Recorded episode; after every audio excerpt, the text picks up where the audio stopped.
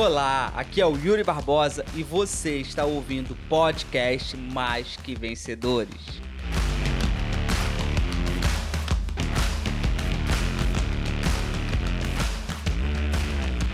Escassez é limitação. Uma mente escassa é uma mente limitada. Uma mente escassa é uma mente pequena, tá? Então, escassez é limitação. Então, toda escassez ela traz uma limitação tá? E existem três formas de você construir uma escassez que foi acontecendo ao longo da sua vida: pela falta de amor, pela comparação e pela religiosidade. Vou falar sobre cada uma delas, tá? Vamos lá. Falta de amor faz com que nós tenhamos escassez. A falta de amor, ela traz escassez. Se eu não tive nem amor, o que mais eu posso ter na vida? E aí eu vou trazer um, uma, um caso de uma cliente que eu tive em 2000 e 2019. Eu fiz um processo de coaching individual com uma cliente que ela não teve o amor da mãe dela. É? Ela não teve o amor da mãe dela. Por quê? Ela entendeu que ela não teve o amor da mãe dela. Porque nem sempre a gente, quando a gente não tem amor, a gente não tem amor. Às vezes é só a forma como a gente interpreta o amor. E a forma de da mãe dela amar ela era de uma outra forma. O que aconteceu? Quando ela era pequena, o pai dela morreu. É, o pai dela se foi, eu não lembro exatamente como, mas o pai dela morreu quando ela era pequena. Logo, a mãe ficou com três. A primeira escassez acontece aí, na morte do pai. Por quê?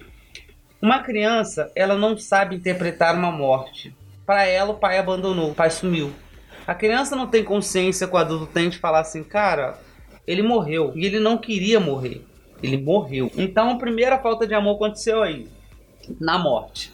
Um dia ela tinha um pai, o outro ela não tinha. Então a primeira falta de amor acontece aí. Depois, a vida foi passando. A mãe tinha que trazer comida para dentro de casa, concorda comigo? Ela tinha que trazer alimento para dentro de casa. Ela tinha que criar os filhos. Beleza? E aí a mãe vai trabalhar na rua. Só que a mãe dela saía de casa de manhã e voltava à noite. Então a mãe dela saía de casa às 6 horas da manhã e chegava em casa às 10 horas da noite. A mãe passava o dia inteiro na rua trabalhando, beleza? E ela cuidando dos irmãos. Era uma criança. A criança, criança entende que a mãe está trabalhando na rua? Não, a criança não entende que a mãe está trabalhando na rua. Para criança, a mãe simplesmente abandonou e, largou, e não me ama. Então a mãe dela ia trabalhar e de quando ela cobrava a mãe dela de Mãe, brinca comigo, por que, que você não fica comigo? A mãe dela falava: Eu tenho que trabalhar, tenho que trabalhar, botar comida dentro dessa casa. Tá pensando o quê? A mãe estava estressada, obviamente, saía de casa, voltava à noite, não tinha tempo para nada. A vida dela trabalhar, trabalhar, trabalhar, trabalhar. E assim foi a vida dela toda. A mãe indo trabalhar às 6 horas da manhã e voltando à noite. O que que ela interpreta nesse momento? Cara, minha mãe não me ama. Minha mãe não brinca comigo. Minha mãe não fica comigo minha mãe não se diverte comigo, minha mãe não tá nem aí para mim, a minha mãe, ela não me ama. Essa é a forma como ela interpreta, não necessariamente é o que acontece. Porque a mãe amava tanto ela a ponto de sair de casa às 6 horas da manhã e voltar à noite, né? Trabalhava o dia inteiro para botar comida, para dar alimento para ela, para ela e para as irmãs. Mas a criança não consegue interpretar assim. Hoje o adulto consegue entender. O adulto fala assim, pô, Caramba, minha mãe era uma mulher de fibra, né?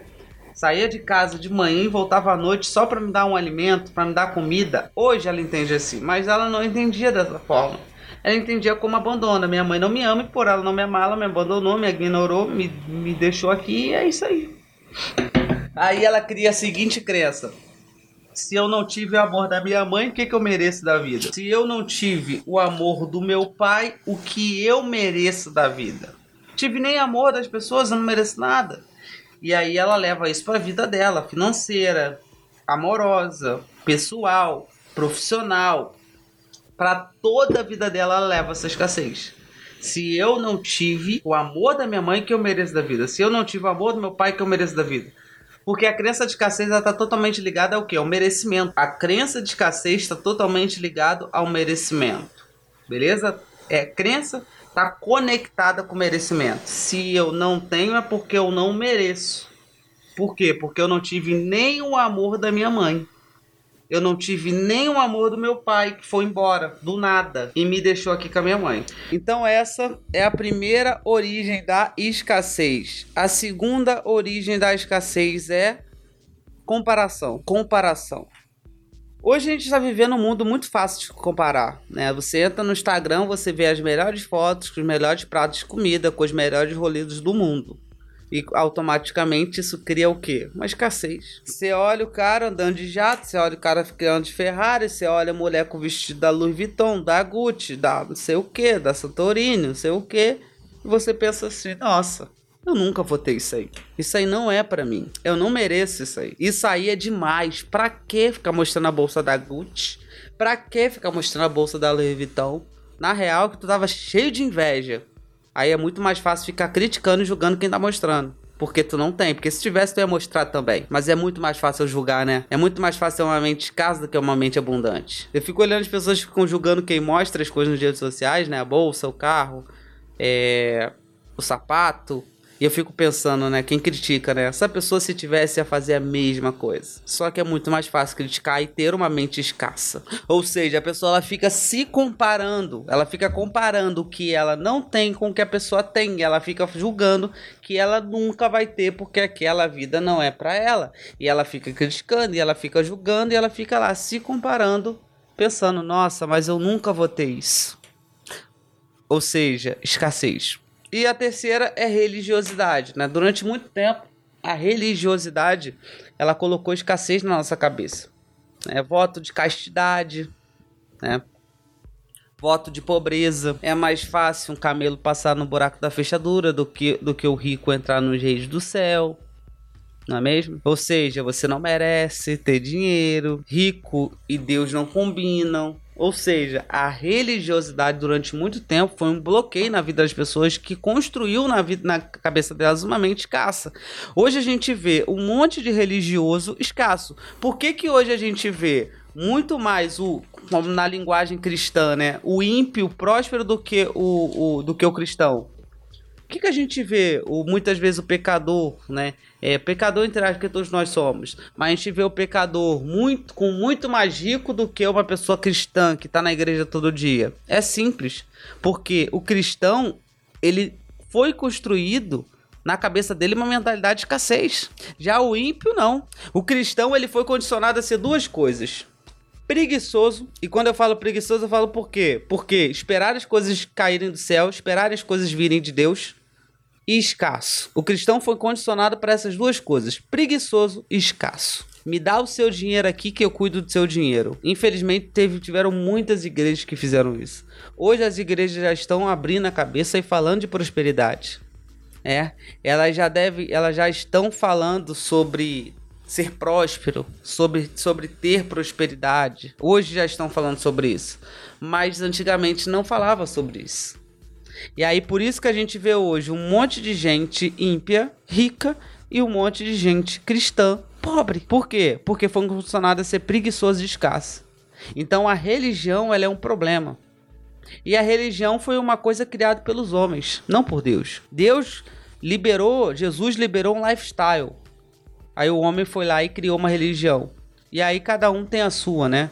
A cristã, a judaica, a budista, dentre assim vai, entende? Então esses são os três principais motivos pelas pessoas terem uma mente escassa: falta de amor, ficar se comparando e religiosidade.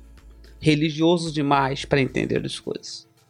Eu fui chamado para eu fui chamado para para dar uma palestra na igreja Lagoinha em, em Caxias. Quem conhece? Quem vai estar tá lá por sinal? Quem é do Rio aí? Quem é do Rio aí? E aí, chamado lá. A Lagoinha ela tem um evento chamado CRI, né? Que é um evento de cristãos e cristãos empreendedores. E aí vai acontecer uma no dia 16 às 8 horas da noite e eu fui chamado para palestrar lá nesse evento de empresários. Mais de 500 empresários e tal. E, e eu fui chamado para palestrar lá. E eu tava conversando com um rapaz que me chamou, ele falou: "Yuri, é um, é um evento de empresários, não é um culto e tal. Falei, não, beleza. Aí eu falei mais ou menos a ideia do que eu tava para fazer, né? A ideia mais ou menos do que eu tinha para falar. E aí ele falou, aí ele conversou comigo, não sei o que ele falou, eu falei assim, Iago, eu preciso jogar na Bíblia. Porque se eu não jogar na Bíblia, os religiosos, que são a grande maioria, vai desconectar da, da palestra. Então a minha palestra, por mais que seja um evento de cristãos, precisa ser embasada na Bíblia. Porque se não for embasada na Bíblia, se eu não trouxer um versículo para entrar no assunto, eles desconectam do assunto. Por quê? Por causa da religiosidade. Por causa da religiosidade. Tá? Primeiro motivo, falta de amor. Segundo motivo, comparação. E terceiro motivo, religiosidade. Essas, esses são os três motivos pelos quais as pessoas criam uma crença de escassez na vida delas. Faz sentido, gente? Caiu ficha aí pra vocês? Fala pra mim. Caiu ficha aí? Aí a gente vai entrar agora na mentalidade. Qual é a mentalidade de perdedor e qual é a mentalidade de vitorioso? Beleza? Mentalidade de perdedor versus mentalidade vitorioso. Papel e caneta. Primeira coisa, mentalidade de perdedor. Ele vai estar sempre buscando um culpado.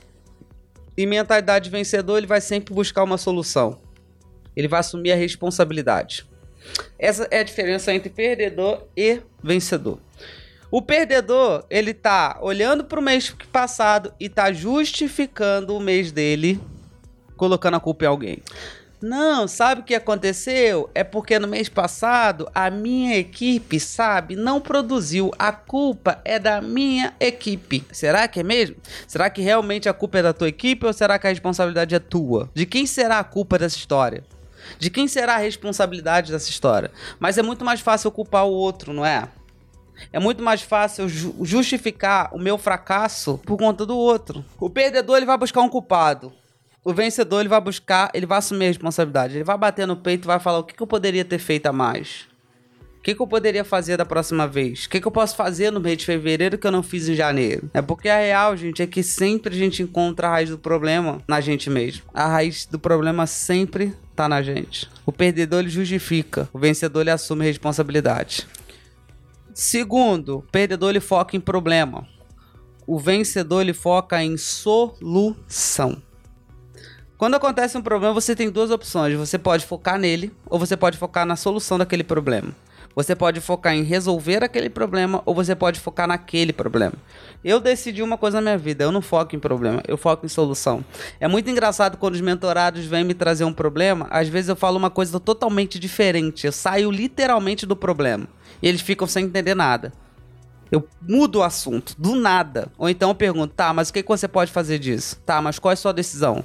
Não deixa a pessoa ficar no problema. Eu puxo ela para solução. Eu não sei o que você está vivendo, eu não sei como foi seu janeiro, mas o que eu posso te afirmar é: tem jeito, tem solução, dá para mudar.